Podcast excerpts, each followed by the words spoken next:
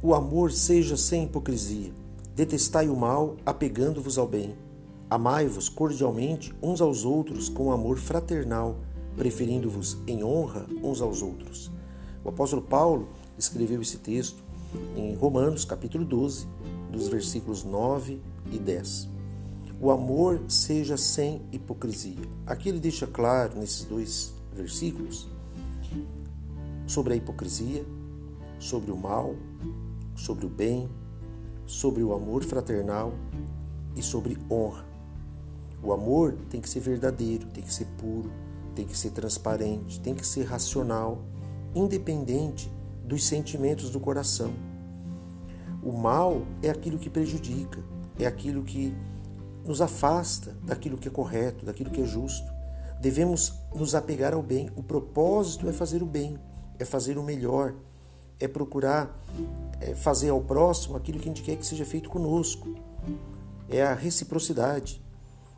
Quem ama quer fazer o bem, quem ama não quer o mal do próximo cordialmente uns aos outros com amor fraternal, amor de irmão, amor de com respeito, com honra, com valorização, com consideração, sabendo ser tolerante, sabendo ser compreensivo, dando ouvidos àquilo que realmente importa.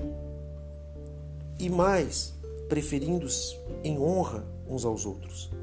Prefere honrar o outro, valorizar o outro, demonstrar apreço, consideração, o respeito, a honra, a palavra, honrar aquilo que foi ajustado, honrar a aliança,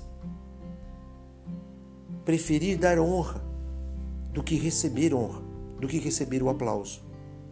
Então, Nesses dois versículos, o apóstolo Paulo mostra essas virtudes tão importantes para a nossa vida, para a nossa vida espiritual. Que sejamos claros, sejamos justos, sejamos corretos e possamos ter honra, valorizar, ser uma pessoa, ser um homem e ser uma mulher de honra. Uma pessoa que não quebra a aliança, uma pessoa que não quebra o seu compromisso, seja ele qual for.